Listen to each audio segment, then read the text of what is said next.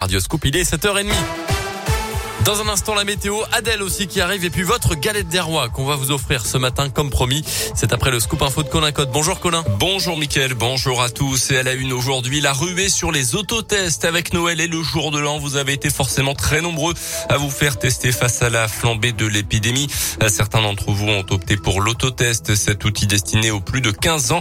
Résultat, il était compliqué ces derniers jours de mettre la main sur le précieux sésame. Les réapprovisionnements sont prévus d'ailleurs pour cette semaine. Mais attention, ces autotests doivent être utilisés avec grande précaution. Les précisions de Bruno Bifano, pharmacien dans la région.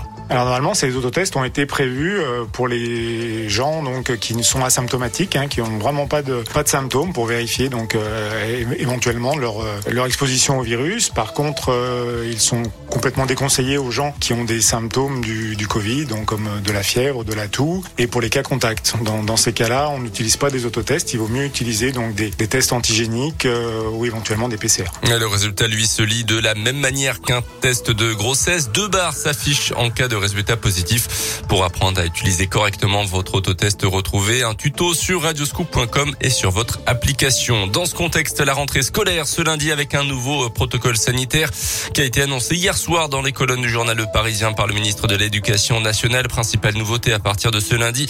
En cas d'élèves testés positifs, tous ses camarades de classe devront réaliser aussi un test PCR ou antigénique le jour même et des autotests à J2 et J4. L'objectif est de garder l'école ouverte, a rappelé Jean-Michel Blanquer hier. Côté prof, les formations continues sont suspendues en présentiel et les réunions parents-enseignants devront également se tenir à distance. Autre changement aujourd'hui, les règles pour les personnes positives et totalement vaccinées devront s'isoler euh, 7 jours, quel que soit le variant pour celles qui sont cas contact et vaccinées, terminer la quarantaine. Dans le reste de l'actu, dans l'un, le geste désespéré d'une femme à Arbon hier après-midi sur le parking d'un supermarché.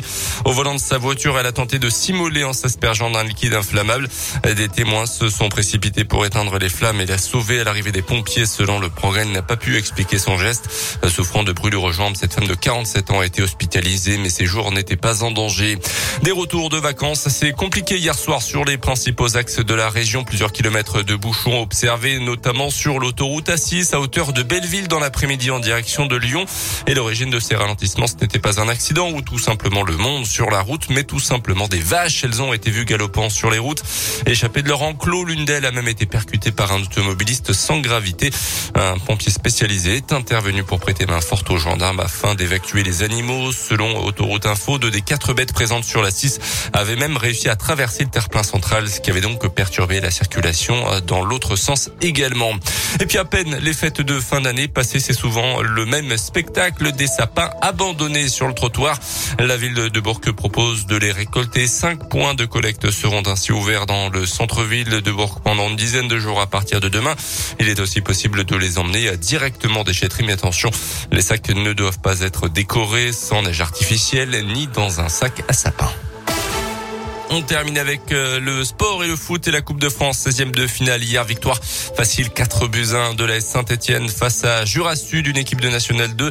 Le match se jouait à Louan en Saône-et-Loire. Qualification aussi de Marseille, de Bastia, club de Ligue 2 qui a éliminé le Clermont Foot ce soir en clôture de ses 16e de finale.